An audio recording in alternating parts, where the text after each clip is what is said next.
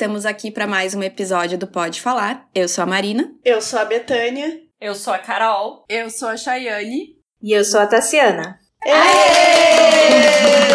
Hoje temos convidada muito especial assim, acho que vai ser um episódio muito útil. Temos aqui a doutora Tassiana Galvão, do perfil casal.infecto no Instagram e vamos tirar dúvidas sobre a COVID-19. Acho que vai ser muito útil a gente abrir caixinha de pergunta lá no Insta pro pessoal mandar suas dúvidas. A gente também perguntou pro pessoal lá no grupo no Telegram, um monte de gente mandou perguntas e tal. Então deixa eu só apresentar um pouquinho a doutora Tassiana.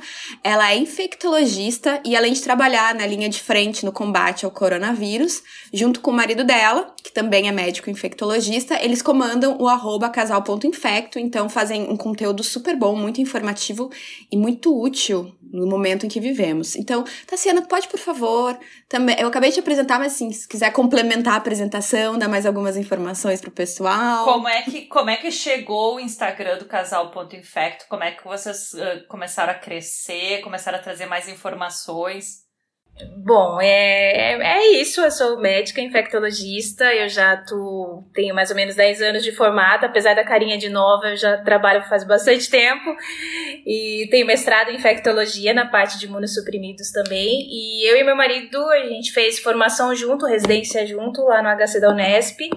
E a gente atua em vários, vários pontos relacionados à Covid, porque é desde a parte básica ali de consultório, telemedicina e tal, como a parte dos pacientes mais graves também, porque a gente faz enfermaria, UTI e tá todos os dias em hospitais Covid, assim, há, há um ano e pouquinho a gente está nessa vida. A rede social a gente já tinha antes, a ideia surgiu inicialmente porque as pessoas conheciam pouco infectologia e a pandemia trouxe isso, né, esse conhecimento. Muitas pessoas não sabiam quando procurar, o que, que o infectologista faz, quando que eu preciso ou não ir, até porque não, não sabia que existia essa especialidade. E quando a gente fez, terminou a residência, eu falei, nossa, acho que é a hora de eu começar a informar sobre isso.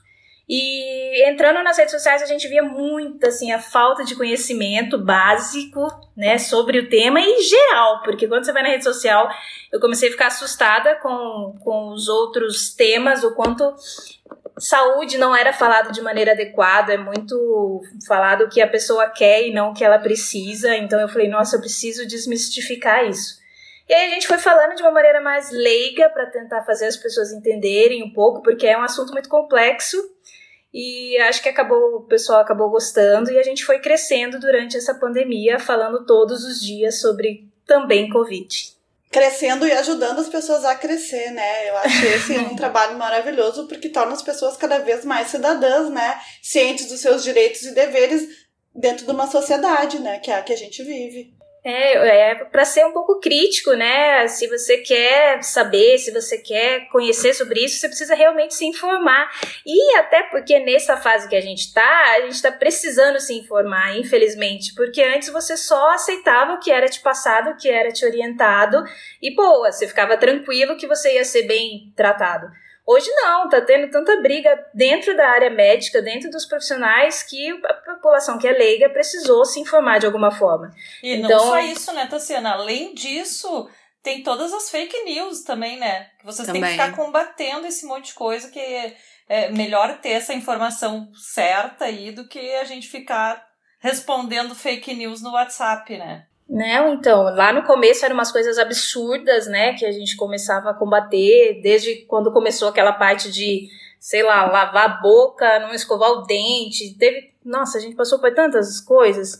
E hoje em dia ainda tem, porque a internet está muito disponível, está tudo muito aberto e, por um lado, isso é maravilhoso, mas a gente tem aquele excesso de informação que também atrapalha muito, né? Porque, como é muito fácil acesso, às vezes, a coisas complicadas e as pessoas não têm, às vezes, o conhecimento necessário para né, interpretar um estudo. Ai, deixa eu ler esse estudo que saiu na Nature e ela nunca leu um trabalho na vida, o que, que é metodologia, o que, que é base, como que eu faço isso, como eu faço um ensaio, ensaio clínico e eu tenho conhecimento porque eu li os resultados. Então, essa fonte de acesso fácil a muita informação também foi complicado, porque a pessoa não tem, às vezes, o critério para ler isso, né? E, gente, vamos começar com as perguntinhas, então. Bora. Eu vou começar com a primeira, que também é uma dúvida minha e de algumas das nossas ouvintes. A, a, é, são duas perguntas em uma, na realidade. Então, como se dá a transmissão do coronavírus? Suspensão, contato em superfície. E as ouvintes, a Júlia, beijo, Júlia! E a Dulamai, que elas perguntam se ainda é necessário lavar as compras do super, por exemplo. Tá, então vamos lá. Bom, a transmissão da Covid ela é por duas vias, né? A parte respiratória e a por contato. Então, quando o paciente ele está isolado, por exemplo, no hospital, ele fica no isolamento dessas duas formas, de contato, então eu tenho que me paramentar com roupas e com luva para encostar, e parte respiratória, então eu tenho que estar tá com luva, proteção ocular. O que, o que tem de diferente é que, principalmente depois de todo esse tempo de pandemia, a gente percebeu que o mais importante de longe é essa parte respiratória. Então, a imensa maioria dos casos que se infectam e que adquirem é realmente na via respiratória. Você está conversando, falando com alguém, batendo papo, espirrou, tossiu e essa gotícula sai da pessoa e entra em alguma forma nas suas mucosas e acaba indo lá para o teu pulmão e para o teu corpo. Essa é a fonte mais importante. Isso a gente fala em gotícula, então ela é uma, super, ela é uma como se fosse uma partícula um pouquinho maior. Então, logo que você to tosse, que você fala, que você espirra, essa partícula logo desce no chão. Ela não fica muito espessa no ar, que é aquele medo que a gente tem muito de que, nossa, eu vou estar tá passando em algum lugar na rua e tem o um ar contaminado e eu vou. Não é fácil dessa forma, é realmente o contato perto de alguém e alguém emitindo essas partículas, a não ser no hospital. No hospital, quando eu estou fazendo intubação, procedimentos mais invasivos no paciente, essas gotículas ficam um pouquinho menores, que é por isso que a gente chama de aerosol. Lá, realmente o ambiente fica todo contaminado. Então, lá, os cuidados de EPI são ainda maiores, porque eu considero o ambiente também. Eu entrei num quarto, o quarto está disperso realmente desse aerosol e eu posso pegar. Isso é uma diferença importante. E aí tem a forma de contato, que é encostar em algo, encostei no celular contaminado, fui lá e cocei meu olho e acabei pegando. Essa forma a gente chama de FOMIT, e até pelo próprio CDC isso tem caído cada vez mais por terra. Caído no sentido assim, é possível? Vai continuar sendo possível, é possível. Alguém acabou de tossir, pegou no seu celular e você foi lá e encostou nesse celular e coçou teu olho você pode pegar dessa forma, mas é muito, muito, muito, muito mais difícil. Então, esses órgãos de saúde têm feito é, uma amenização no sentido desses cuidados em relação a compras, a, a materiais de fora e aos cuidados que você precisa ter. O foco realmente precisa ser essa cobertura de máscara, né, e proteção ocular em alguns casos, higienizar a mão, porque por mais que eu vá no supermercado, que eu faça o que eu tenho que fazer, encostei em tudo que está contaminado, e cheguei em casa, higienizei minha mão, pronto, tá de boa, né? Então, eu já não, não fazia isso há algum tempo em relação a higienizar tudo com, com os excessos de cuidados, porque ninguém aguenta mais também. Isso Gente, é muito chato. É, é muito chato. Eu confesso que eu relaxei um pouco também, mas não totalmente. Eu ainda consigo limpar algumas coisas, mas a maioria a gente foi bem. É, é, às vezes é o contrário, né? As pessoas falam, nossa, eles devem tomar uns cuidados assim super absurdos. E às vezes eu vejo que é o contrário. Tipo, eu nunca esquentei comida que chegou de fora para comer. Que eu sei que tem muita gente que pede comida, pizza, alguma coisa. Não, deixa eu pôr um pouquinho no forno para daí eu para tá quente, matar um vírus e aí eu poder comer. Eu nunca fiz isso. Nem eu. Então, nem eu. Nem eu, eu também não fiz. É, mas eu tem... já borrifei álcool na caixa da pizza, muitas oh, vezes. Sim, isso sempre. Mas não faço mais também. Borrifador de álcool é vida, desde que começou a pandemia. Mas era assim que eu tava fazendo nos últimos tempos. Agora também dei uma relaxada, mas eu borrifava álcool e tudo, depois vinha com papel toalha esfregando, e era isso. Ou lencinho também, lencinho com álcool, mas assim, tipo, de botar as coisas embaixo da pia, lavar tudo, faz tempo que não faço, graças a Deus, porque era muito chato. É, nem esse do álcool de borrifar eu faço, viu? Vou te falar. Bom, vou, vou abolir então. Ai, mas agora tu já me deu um alívio muito grande. Tu sabe que eu fiquei numas paranoias. Eu corria, eu parei de correr, fiquei bastante tempo sem fazer nada assim de quando agora eu tô voltando aos poucos porque eu fui no mastologista e meu mastologista falou assim: "Olha, num lugar aberto, tu sozinha, né? Não chamando outro amigo, não tem problema, vai, faz um exercício porque isso vai fazer bem pra tua cabeça também. Aí eu voltei. Mas sabe que tu fica numa paranoia, que tu pensa assim, só falta eu me cuidei até agora, até agora eu não peguei, agora eu vou pegar. E agora que tu falou, assim, sobre o ambiente aberto ser mais difícil, já me deu até um alívio, porque isso era uma das minhas perguntas que eu ia fazer para ti. Nossa, assim, ó, sério.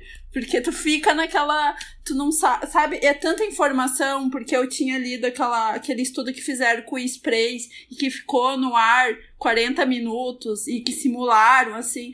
E eu tinha lido e aquilo ficou na minha mente, eu vou te falar, com seis meses eu não tinha coragem. Eu olhava para as pessoas, que eu moro bem perto de um parque, olhava para as pessoas assim se exercitando normal, não falava, gente, todo mundo, esse povo é tudo louco. Porque quem corre, quem faz esporte respira mais, né? E a gente pega mais ar. Isso é uma coisa que eu já sabia, assim, de lei, de de me informar, que eu lembro, eu nunca me marcou uma Olimpíada lá que tinha poluição super alta, que os caras estavam cogitando não fazer corrida, as provas de corrida que tinham que ser na rua por causa da poluição, porque eles diziam assim, ah, uma, uma pessoa quando tá fazendo esporte respira mais, então podia ser prejudicial. Então eu falei, cara, olha só, tu... Não vou fazer mais. Não vou fazer mais, porque além de tudo eu tenho mais chance de pegar o negócio do que o resto, porque eu vou respirar mais, aquilo vai estar tá no ar 40 minutos, sabe? Tu começa a criar umas paranoia.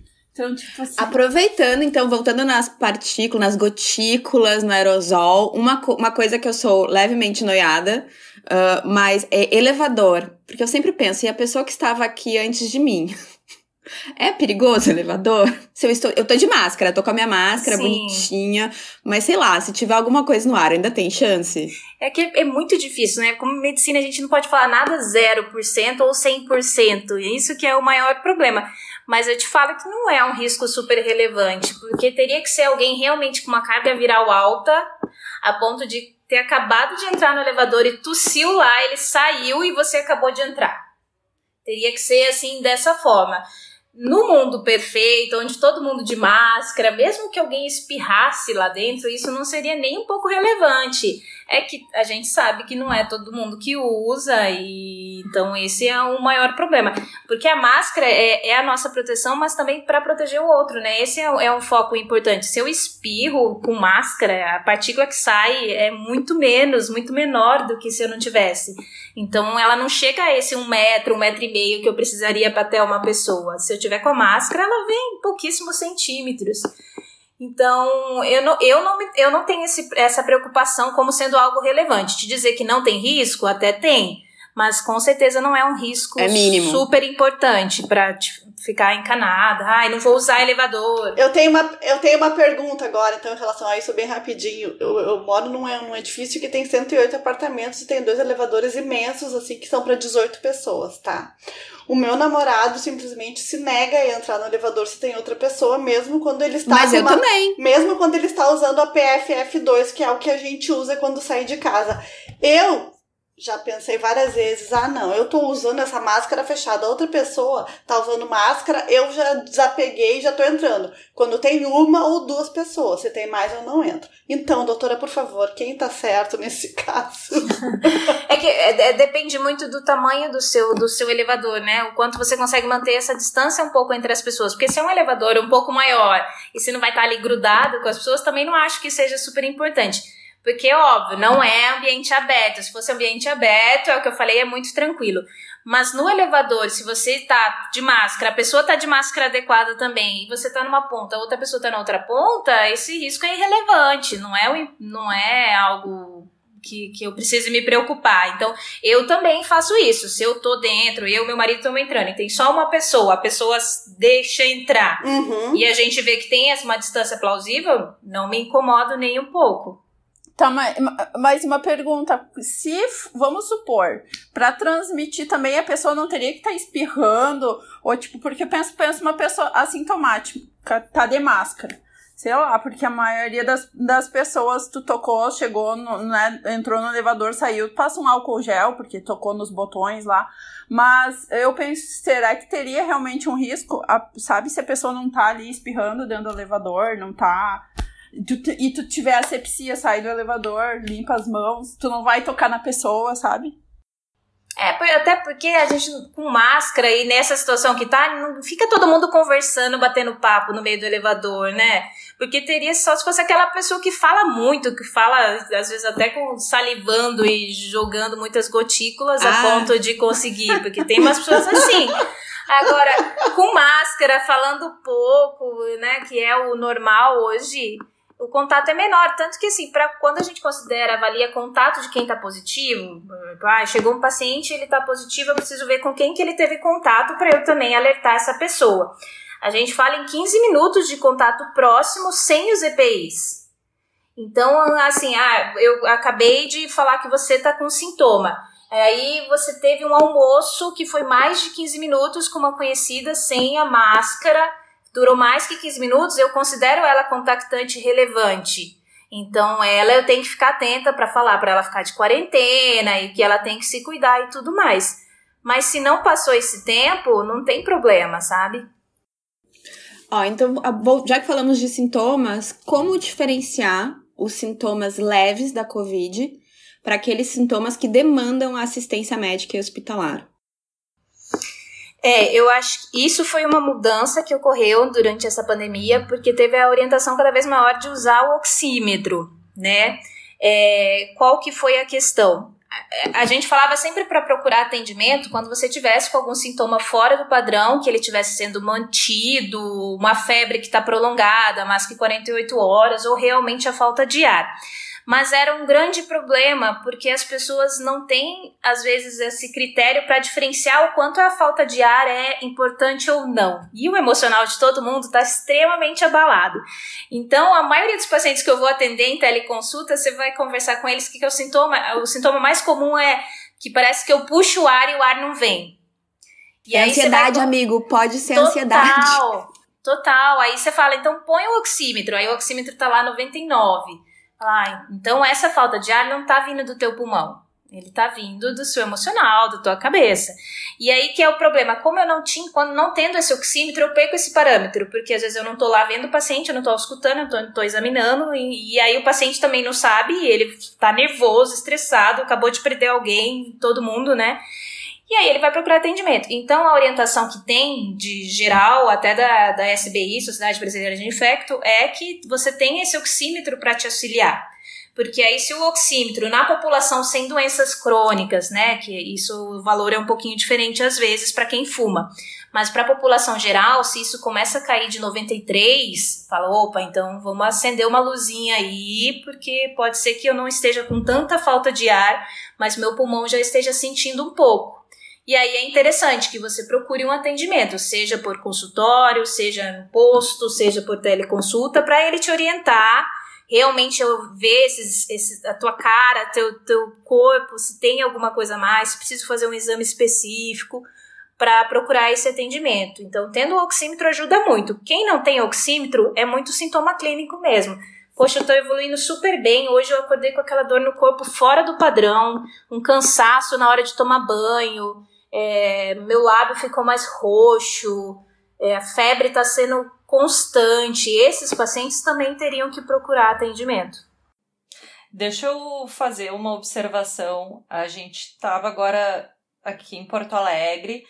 Uh, acho que foram umas seis semanas, né, meninas, de UTIs lotadas, né? E tendo que. O pessoal da SAMU tendo que fazer milagre, né? Porque não tinha realmente vaga para internações em UTIs. E eu tenho uma colega que trabalha na distribuição da SAMU. E ela estava falando que, que, que, outro colega estava querendo internar um paciente porque estava realmente ruim. Ela disse que nesse, nesse período de UTI superlotada, eles estavam mantendo pacientes de até 88% de saturação em casa. É, não, eles, não estão tolerando bem mais. É, exatamente. Porque realmente estava tudo lotado e não tinha o que ser feito, né?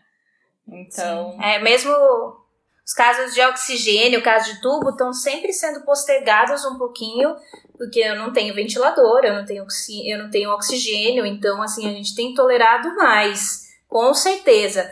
Mas para o paciente é interessante que ele procure e o médico saiba avaliar se realmente, beleza, tá isso, mas é um valor que você vai conseguir tolerar. Porque é diferente uma pessoa que é um crossfiteiro e que está com 88 de saturação, 89, ele vai tolerar bem mais do que alguém que já tem um enfisema pulmonar e já tem uma doença cardíaca, né? Então, essa avaliação que é o importante. Essa demora de alguma maneira, por exemplo, é, o ideal seria com 90 e pouquinho e a gente aqui uh, teve que adotar um protocolo de 88, por exemplo, é, ela pode prejudicar o paciente na, no, no sentido de, de, dele melhorar da Covid, dele reagir? Indiretamente acaba que sim, né? Porque se teu corpo, quando você tá precisando de oxigênio, você põe teu oxigênio, é como se você deixasse o resto do teu corpo conseguir combater o que tá precisando ali do vírus. Se você não tá dando esse oxigênio, esse suplemento, aí o teu corpo vai desviando para aguentar esse oxigênio, essa saturação mais baixa, sendo que ele precisava estar tá produzindo as outras coisas de defesa, de anticorpos, células de defesa para matar o vírus. Então você desvia um pouco o foco ali do teu corpo para algo que é, é, o mais urgente, é a falta do oxigênio, e talvez o, o vírus evolua de uma maneira pior, né? E com certeza um paciente com muito tempo mantendo a oxigenação baixa, ele vai sentir falta para tudo, né? Cérebro, coração, rim, qualquer coisa. Então, é tolerável durante um tempo, mas também o paciente muito tempo ficar com esse oxímetro, com essa saturação, ele não vai tolerar. Ô, Tassiana, e os médicos, assim, o ideal, vamos dizer assim, eu tenho sintomas, mas eu, eu tenho dúvidas, e eu tenho, e eu tenho a possibilidade de procurar um médico para consulta online. O ideal seria um otorrino e um infecto, ou o que que tu indicaria, assim, ah, procura primeiro, se tu puder, procura um otorrino ou um infectologista, tem mais alguma especialidade? Eu acho que um bom clínico é o que mais importa, na verdade, viu? Porque muitas vezes é, não precisa de ser, de ser o especialista, né? É um quadro simples, é uma maneira frustra. E a gente continua tendo, a imensa maioria dos casos, sendo um quadro parecido com uma gripe, um pouco mais séria. Então, um bom clínico consegue orientar muito, até porque a consulta em si, às vezes, é muito mais em relação ao cuidado em casa, isolamento, quarentena, o que testar, o que não é, do que tratamento em si, porque a gente não tem uma medicação específica, né? É orientar sinais de alarme, isso faria. Fora clínico, tem pneumologista, nós infectos, é, é, otorrinos, tem muitas outras áreas que acabam, mas um bom clínico ajuda bastante, porque o especialista é difícil de encontrar né? Não é fácil, não. Clínico geral, então, seria é. a dica. Outra pergunta também que surgiu bastante, assim, sendo o distanciamento social e o isolamento ainda recomendados, é, até que ponto é seguro voltar às aulas, voltar à academia, ir a restaurante, ir a festas, seguindo protocolos? Até que ponto isso é seguro? Porque eu vejo um monte de gente saindo dizendo, não, mas tudo respeitando os, os protocolos. protocolos. Até que ponto o é seguro? de álcool gel e o termômetro no braço, É a frase né? da vez agora, respeitando os protocolos. É. Ai, é absurdo, né, gente? Pelo amor de Deus. É, é, eu acho que é prioridade, prioridades para o que é o mais importante. Com certeza a parte de escola é algo que vamos viver muito ainda o caos que a gente viveu desse ano sem escola de maneira adequada. Quem tem filho pequeno sabe o quanto é quase impossível dizer que isso tem sido realmente muito relevante para as crianças pequenininhas, porque não dá, elas não conseguem manter esses essa, esse foco ali, né? E que o contato com crianças e mais para eles tem sido bem ruim. Eu acho que depende muito da situação que você tá. Por exemplo, nesse atual momento que estamos todos, não tem como pensar em abrir porque não tem como eu pensar em abrir com leitos é, todos ocupados, com falta de material para entubar, falta de antibiótico, falta de sedativo, com não tendo vaga, fila de espera. Nesse momento não tem como eu pensar em abrir, não tem como é, pensar em expor porque por mais que eu tenha uma forma média e eu precise de atendimento, às vezes eu não vou conseguir. Então, tem que ser avaliado isso, o nível de, de vacinação do local, o, o nível de lotação, a letalidade, como que tá, como que estão esses leitos, para eu conseguir liberar ou não. Eu sou super a favor de escolas abertas, eu acho que isso deveria ter sido pensado lá no começo, com, com né, com recursos, materiais, investimentos para os professores, para os profissionais, todos que trabalham de maneira focado aquilo lá já, com preparo, precisa adequar a escola, precisa manter distanciamento, vacinar os professores, vai ter que vacinar. Né? É. E aí sim focar, porque os grandes países fizeram isso, né? A própria França acabou, mesmo quando estava fazendo lockdown, manteve escolas abertas para os profissionais de saúde poderem deixar os filhos e coisas desse tipo, e isso funcionou em muitos locais.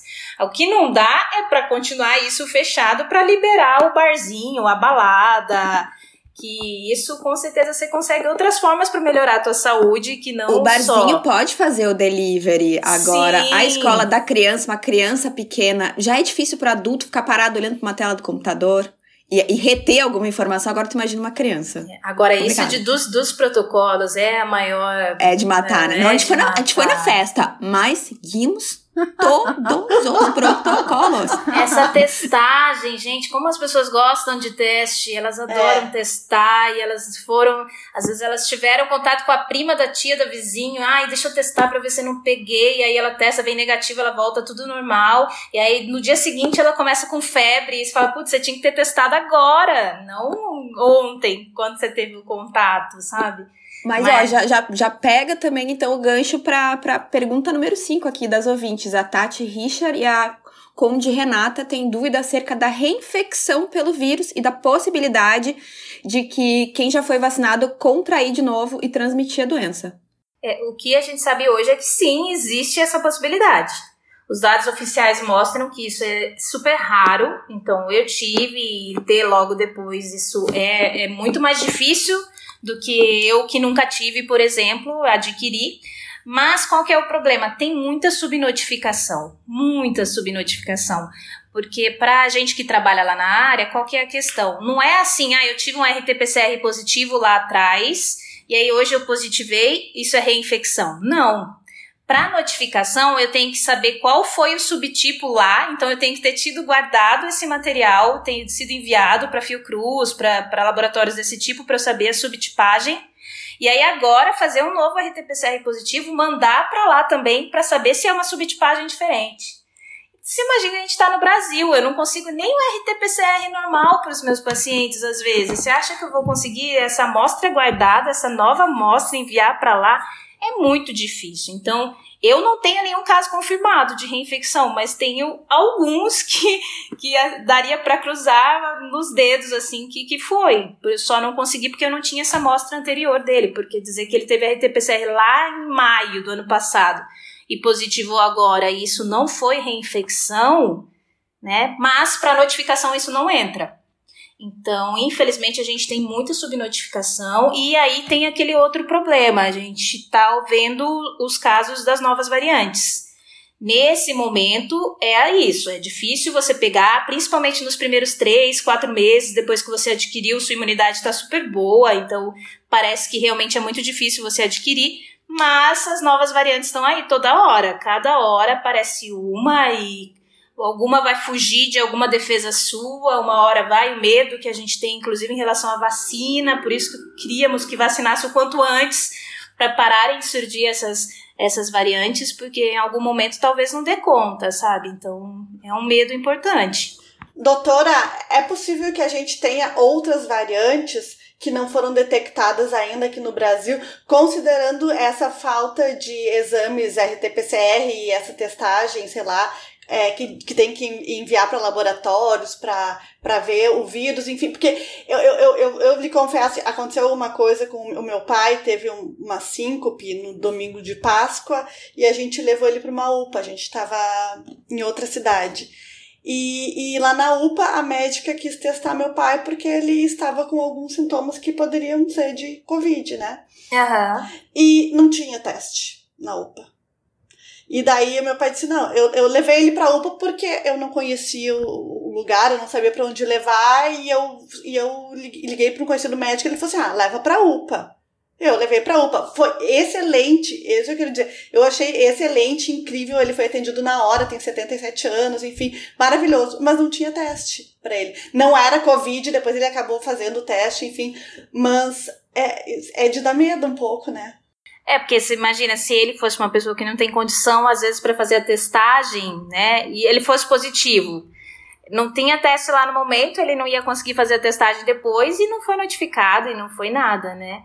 É bem provável que a gente já tenha outras variantes aí circulando e tal. Algumas variantes são muito próximas das, das que a gente já tem, então não chega a ser relevante para subtipar como um novo nome, como uma outra mas com certeza isso está acontecendo sim. Ó, a Júlia perguntou aqui, então, se o vírus pode ficar ou já está ainda mais mortal, e a Yasmin perguntou por que a mortalidade aumentou tanto nessa nova onda, mesmo antes de lotar as UTIs. É exatamente por isso, né? Porque o, o, origina, o vírus original chegou aí na, na área, deu, né, sei lá, conheceu outras regiões, outros lugares, outras pessoas, ficou mais forte, virou uma outra coisa que é mais agressiva. É, é, a gente não tem muito esse dado de, de, de realmente ter aumentado a letalidade. O que tem sido visto é muito mais internação de gente nova. Então, uma das UTIs, essa semana que eu tava, por exemplo, tava realmente assim, é, são 10, tinham 10 leitos, dois eram acima de 60 anos, os outros quatro abaixo de 40, os outros oito abaixo de 40. Tinha um paciente com 15 anos, um com 20 e poucos, um com 30 e o resto 30. Então, essa mudança da, da, da faixa etária tem aparecido mais, tem tido mais formas mais graves, às vezes em quem você não esperava, numa população mais jovem, mas porque são muitos casos. Isso é questão de matemática. Se a gente tinha 10 casos e sem casos, só um ia falhar em relação a ter avaliar sair de uma forma mais ruim. E agora a gente tem milhões de casos, os casos raros vão aparecer muito mais. E foi o problema porque os jovens são os que mais são expostos, são os que têm feito as festas e têm feito os mutirões nos trens, nos metrôs e tudo. Porque quem está trabalhando também pega aquela pessoa que está lá trabalhando, tendo que sair de casa sem assim, poder mas muitos também pegam dessa forma irresponsável, fazendo festa, faculdade de medicina fazendo festa com todo mundo junto, assim, umas coisas que não dá para entender, sabe? Não dá, e, não dá mesmo. E aí a exposição é muito maior, você também vai ficar é, roleta russa, uma hora vai acabar pegando, uma hora você vai, vai conseguir se você tá se expondo tanto dessa forma. E as viagens, as festas, a imensa maioria são pessoas mais jovens, né, que pararam de ter medo e aí agora acho que voltaram a ter um pouquinho de novo, porque as notícias têm chego, né, chegado em todo mundo. Todo mundo conhece alguém que já, que já foi, que já teve óbito, que ficou muito mal. Alguém perdeu alguém, e aí o medo, que não deveria ser, a gente devia fazer as coisas sem ser medo, devia ser por responsabilidade real mas às vezes tem que ser na, no medo. Aí caiu a ficha de que, poxa, realmente não vai ser só eu pegar e passar para minha avó. Pode ser que eu pegue e eu realmente fique mal também, né? Então, Mas, gente, olha só, a pessoa não fica nem com medo pela própria avó, porque eu, eu é, tipo assim, uns tempos atrás eu via gente dizendo, não, vou sair, tô louca pra pegar, pra pegar, não dá nada em mim, já me infectei, não, não tem mais problema, entendeu? Gente achando que é, é fácil assim, que é simples assim, meu, mas pensa no outro, pensa a, quanti a quantidade de outras pessoas que tu pode infectar te infectando. Eu acho que é um pouco de ignorância também, porque as pessoas acham assim, ah, eu vou lá pra festa, lá pra, todos os meus amigos, pro baile funk, e aí depois eu tomei um banho e eu não, não tô com, visivelmente com tosse e tal, eu vou abraçar minha avó e não vou transmitir. Às vezes um pouco por ignorância, de não entender que isso é possível sim, é o que me estressava muito, vivia isso até dentro da minha família, assim, às vezes pessoas mais jovens indo lá abraçar minha avó que tá quietinha, bonitinha na casa dela. Eu falei, poxa, o que, que vai adiantar ela fazer todo o isolamento certinho se ela continua tendo contato com quem tá mantendo fora, tá vivendo normalmente, sabe? E, e isso é ignorância e um pouco medo. É, nesse momento eu acho que é aquilo de tipo, não aguento mais. Tô no estresse, ou eu prefiro me expor e que se for, já era, deixa, porque chegou no limite de muitas pessoas, né? O emocional bateu forte, então eu sei que teve muita gente que estava fazendo tudo certinho e aí, ao invés de abrir aos poucos e de resolver fazer cuidado com consciência, não, abriu de vez. Ah, deixa eu encontrar todo mundo, deixa pra festa mesmo, deixa eu viver normalmente. Porque é muito tempo, né? Se fosse dois meses, três meses, mas todo mundo com esse um ano quem fez tudo certinho de evitar contato e quem não tem às vezes um apoio tão legal de amigo que continua tendo contato online, porque isso também interfere pra caramba, né? Quantos amigos não conseguem? Tem que estar ali contato presencial para se considerar presente. É verdade. E até porque a gente, fica mais carente, sozinho. né, doutora? A gente acaba ficando Total. mais carente. Sa eu, preciso, eu preciso contar então uma coisa. Eu tive, eu, eu não tive Covid ainda, mas o ano passado eu frequentando academia. É, era só eu naquele horário, mas eu tive contato com o professor e para mim eu via ele e eu falei, professor, o senhor tá com Covid, né? Ele não me confirmou, mas ele era namorado da secretária, a secretária não tinha ido porque tinha se sentido mal. Eu não fui mais na academia, eu vi na hora. Bom, ele está com Covid. A minha irmã, que frequenta mais academia, foi à noite e falou: É, Betânia, ele está com Covid. Enfim. É, em razão disso, mas eu tava de máscara, ele também. É, em razão disso, eu, sou, eu tenho asma, eu sei que asma não é grupo de risco, mas enfim, bate ansiedade, a falta de ar começa na hora. Eu sou uma pessoa ansiosa também. Fiz uma consulta com a Uni, marquei na Unimed uma consulta online com um tá, médico tá, que é ah. Antes disso, tu me ligou, desesperada. Desesperada. Porque eu, porque eu tinha ido atender ela na casa dela, logo depois, né? É. Ela assim, Carol, eu posso estar com Covid, eu resolvi te avisar antes. E eu, calma, relaxa. Bate medo de, máscara, de passar tá... também, né? Porque a Carol atende muitos senhorzinhos e senhorzinhos, sabe? Então, tipo, eu fiquei com medo. Tinha que avisar, né? realmente. Tinha que avisar. E, e daí eu marquei uma consulta pelo site da Unimed, pelo portal, um médico que eu não conhecia, que nunca tinha me visto.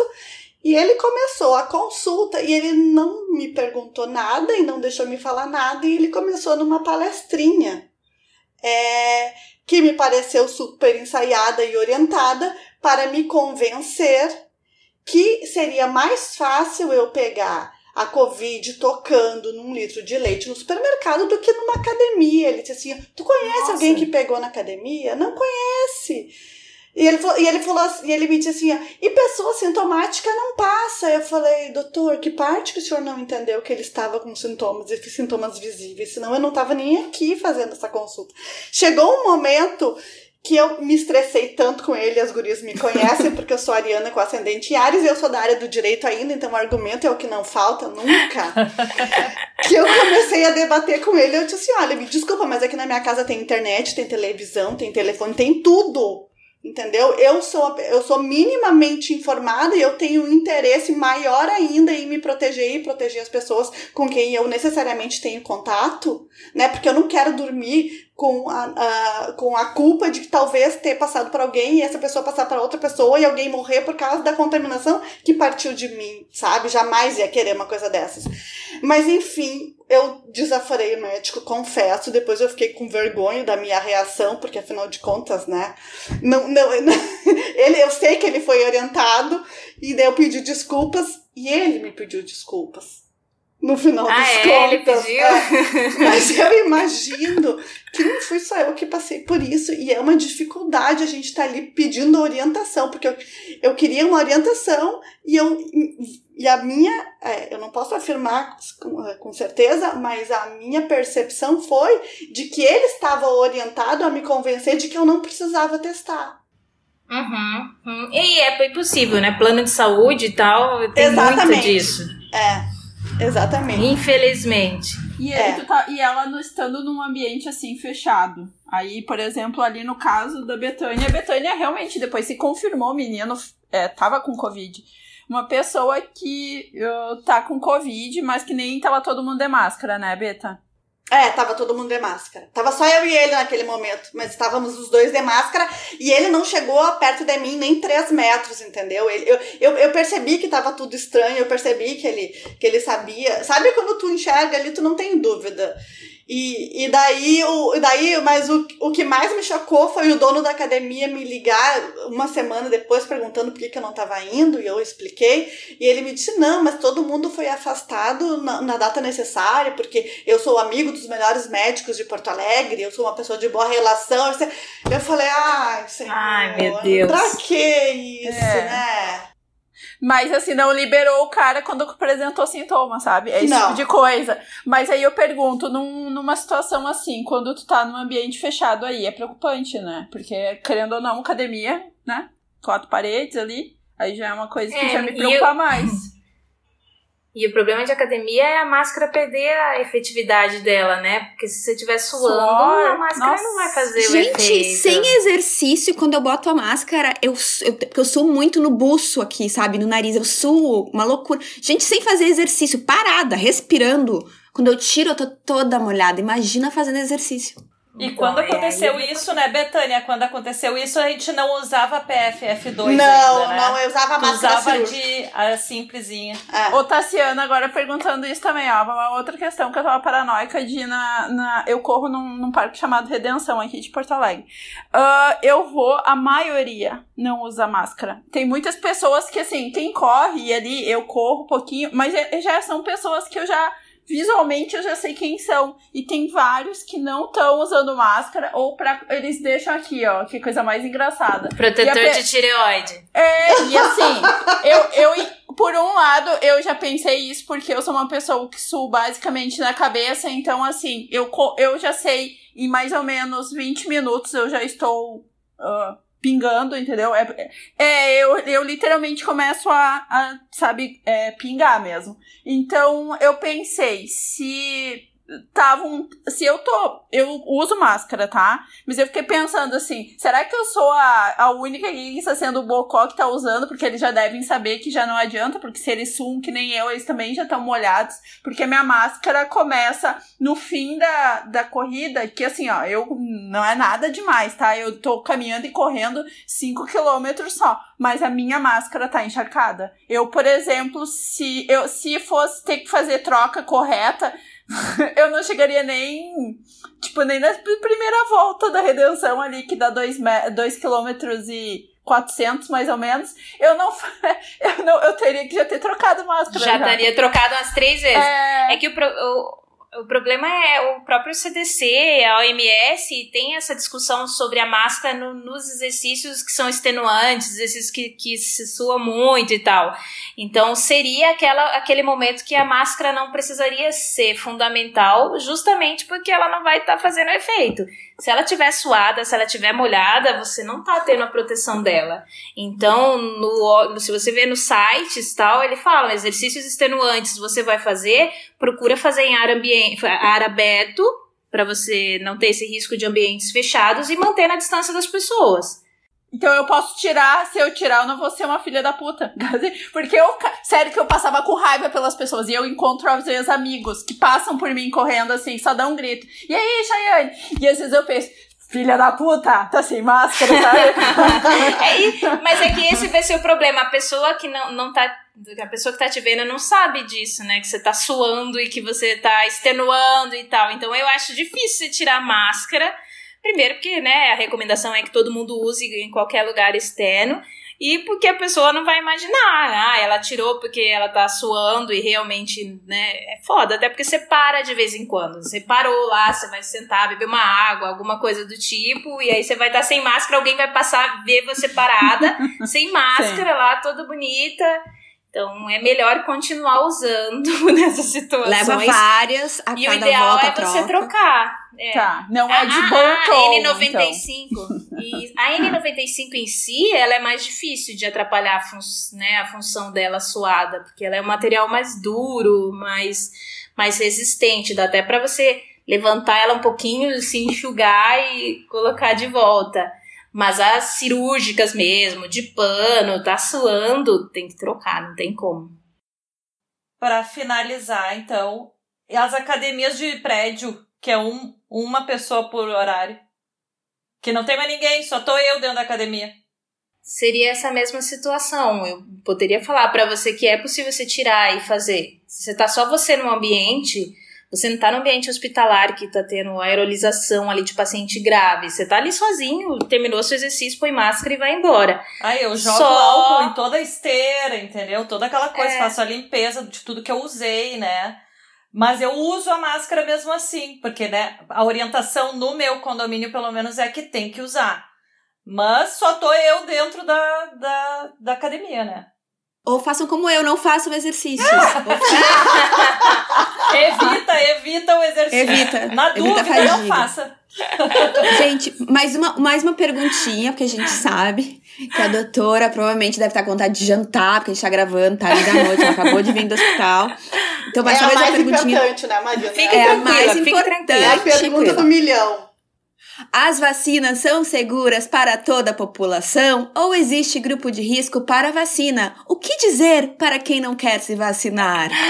Ah, eu acho que eu não tenho nem mais fala para esse tipo de gente. Meu Deus do céu, é, negacionismo é complicado lidar. Assim, a gente tenta manter a classe para não falar um, uma palavra né, pior, mas é difícil. É, o que eu acho que é importante que as pessoas entendam é que assim as que a gente tem no Brasil nesse momento, que é a Coronavac e a, a Oxford, né, a AstraZeneca, são muito tranquilas, são duas tecnologias já conhecidas, assim, há décadas, uma de vírus morto, uma de adenovírus, super tranquilas. Então, não pense em um minuto que seja assim, ai, será que vou, vai fazer mal? Assim, é o que eu falo, a gente não tem que ter medo da vacina, a gente tem que ter medo do coronavírus. A chance de você pegar, adoecer e ter uma forma grave é muito, muito, muito, muito, muito maior do que você tomar uma dessas vacinas e evoluir mal. Existe risco zero? Não, não existe e é por isso que foram relatados alguns casos fora do país em relação aos eventos trombóticos que têm acontecido e teve aquela pausa e que já voltou.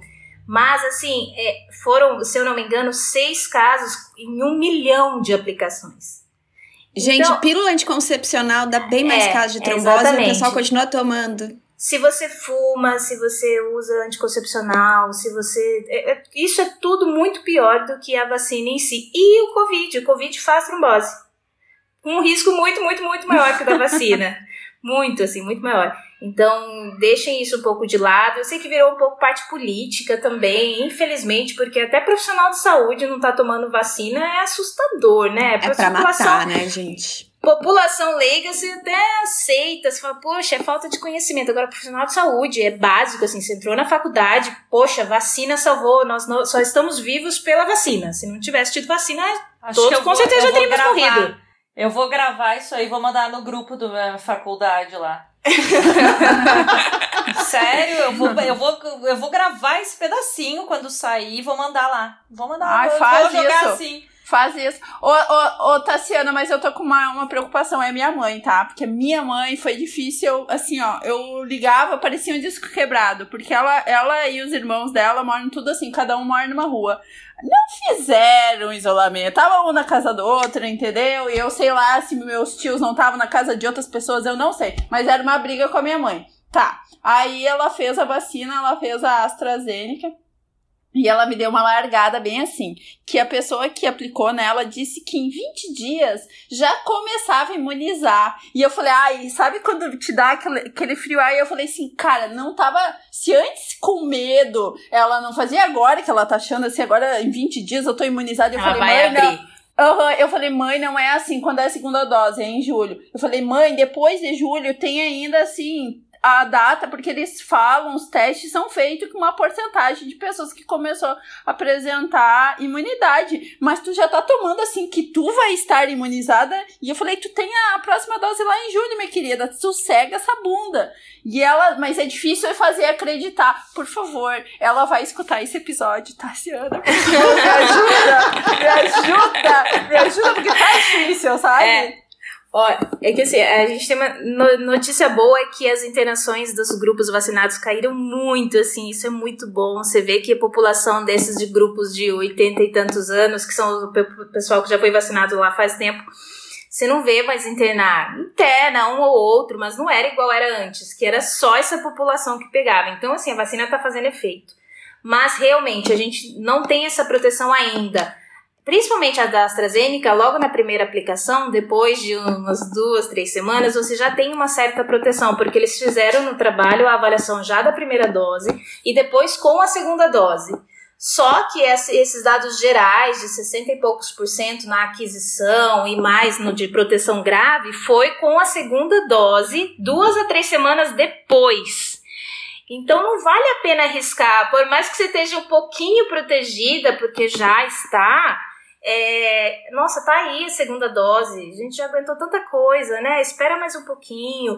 Porque o, o que, que eu acho importante também, mesmo que, que você tenha tomado e já tenha passado duas, três semanas a segunda dose, ah, então agora eu vou abraçar todo mundo, vou sair por aí. Também a gente não tá nessa. Nenhuma vacina, nenhum remédio, nada, nada, nada, nada na medicina é 100%. Então, é, você pode sim ser a falha da vacina. Você pode estar no grupo que, poxa, não vai ser tão eficaz, que vai adquirir, inclusive forma grave, que diminui muito, mas não te reduz 100%. E aí você só vai conseguir ter essa, essa liberdade para sair sem máscara, para fazer tudo que você está fazendo, se todo mundo na sua volta tiver tomado porque aí, por exemplo, na tua família, seu pai, tua mãe, todo mundo tomou e fez efeito, não fez efeito em você, mas fez efeito em todo mundo em volta, você está indiretamente protegido, que é essa imunidade de rebanho que a gente quer. Então, esses cuidados gerais de poder se encontrar com, com menos cuidados e tal, só vai acontecer quando o Brasil resolver popular, é, vacinar mais pessoas. Não dá para conseguir isso com o nível de vacinação que a gente está. Melhorou esses tempos? Melhorou. Não posso dizer que não mas nós somos retardatários, né? Estamos com uma população pequena e super atrasada. Países já vacinaram quase a população inteira, podendo viver normal, indo para os shows novamente. Ai. Ai, que droga! E a gente é. aqui nessa, né? Então tem que ter um pouquinho de paciência e vai valer a pena, né? Não, não, não, não deixa se entregar nesse momento, não. É que justamente quem tiver vacinado também tem que se dar conta que é o momento também de tu pensar no próximo, né? Uh, vamos supor assim, uh, eu vou me vacinar a segunda dose na semana que vem, tá? Só que as três minhas colegas de Pode Falar não estão vacinadas ainda. Então, eu continuo tendo que proteger elas, né? Também. Porque elas não estão vacinadas. Então, mesmo que eu possa pegar e ter de uma forma leve o Covid, elas não estão vacinadas. Então, eu posso transmitir para elas ainda assim, né? Então é o momento da gente não pensar só na nossa proteção, é pensar na proteção dos que a gente tá ao nosso redor, né? Que, que a gente ama. Amo vocês. Com certeza. Ai, obrigada, Carol. Te amo também. e a Carol não virou jacaré, só pra todo mundo é, ficar bem ciente disso. Ai, mas se virar jacaré, Carol, eu tô louca pra virar jacaré, tô louca pra ser controlada pelo governo chinês com chip. Ai, por favor, só me vacina. mudar, de, mudar o DNA, né? É, é vou mudar tudo, mudar tudo. sabe que fica melhor, menos celulite, sei lá, vai. Não é? Né? Outra coisa que eu, que eu queria pontuar também, eu vi que hoje vocês se vacinaram com as com as meninas, né? Ah, já saiu. É. Então, eu também levei o meu gurizinho hoje para se vacinar contra a gripe. E para esse público que não está recebendo agora a vacina da Covid, já tem estudos dizendo que a vacina da gripe é bem importante, né, nesse momento também. Uh, tu podia falar um pouquinho sobre isso também, é para a gente incentivar as pessoas a se vacinar contra a gripe, né? Quem não pode agora se vacinar contra o Covid. É, são, são, são três situações, na verdade, porque assim, primeiro que existem alguns trabalhos falando de uma possível imunidade cruzada, então mesmo com a vacina, né, a tríplice viral, já tem estudo com tudo que é tipo de vacina, de ter uma imunidade cruzada. Então, você tomar essa vacina indiretamente está um pouco protegido também da Covid. Isso é certo? Não dá para saber. Mas é uma possibilidade sim que tem sido avaliada. E aí tem a parte de que você não tem confusão de, de diagnóstico. Você pensa, tem influenza agora, sintomas são extremamente parecidos com o de Covid. Vai fazer você procurar atendimento, vai fazer você se expor lá em situações com Covid, ter que passar, fazer testagem, tudo. Então, evitar essa infecção, evita que você se exponha para ir lá e que você pegue Covid. E também tem a parte de complicações secundárias, porque se você tá com, sei lá, você tá com Covid, às vezes uma manifestação leve, com 5, 10% de acometimento no pulmão, isso é uma manifestação leve, e aí você vai e pega influenza em cima desse pulmão. E aí é uma coisa que seria leve, porque influenza na maioria da população numa faixa etária mais tranquila, faixa etária média, não gera grandes problemas, mas se você tiver algum problema de saúde, um pulmão que já está acometido, pode sim ser problema, né? Então a vacina nesse momento é super fundamental. Aproveita quem não vai se vacinar para Covid tão cedo e toma logo, porque a recomendação é esperar 15 dias entre as doses das vacinas. Quem for tomar Covid espera 15 dias para depois tomar de influenza. E a gente tem na rede pública. Na rede pública são três tipos de influenza que são os mais prevalentes, então assim, de longe a proteção maior já tem no SUS, o SUS é ótimo para vacina. E quem não está no grupo do contemplado pelo SUS pode tomar na rede particular, e aí ela é quadrivalente. Então ela protege um pouquinho mais por uns subtipos não tão prevalentes, que é ótimo também, né? Gente, vamos nos vacinar, gente. Tá, Facilita vacina. a vida da geral, vamos vacinar. Doutora Tassiana, muito obrigada por estar ah. aqui com a ah. gente, tirar todas as nossas dúvidas. Obrigada pelo teu trabalho, por toda a informação que tu passa pra gente todos os dias. Uma salva de palmas, gente. Obrigada. Saúde. Obrigada, obrigada. Gente, Espero foi que um prazer. de gravar o podcast. foi um prazer, gente. Quando vocês precisarem de alguma coisa, tiverem com alguma dúvida, espero que não me procurem para ser atendidas. tá? Mas a gente está se cuidando para isso, doutora. Exato. Se precisarem, tamo aí. Obrigada, viu, gente? E para quem quiser conhecer mais o trabalho da doutora Tassiana, é só passar em casal.infecto lá no Instagram. E esse é o nosso episódio de hoje. A gente espera que vocês tenham gostado de ouvir. E até a próxima semana. Beijo! Beijo!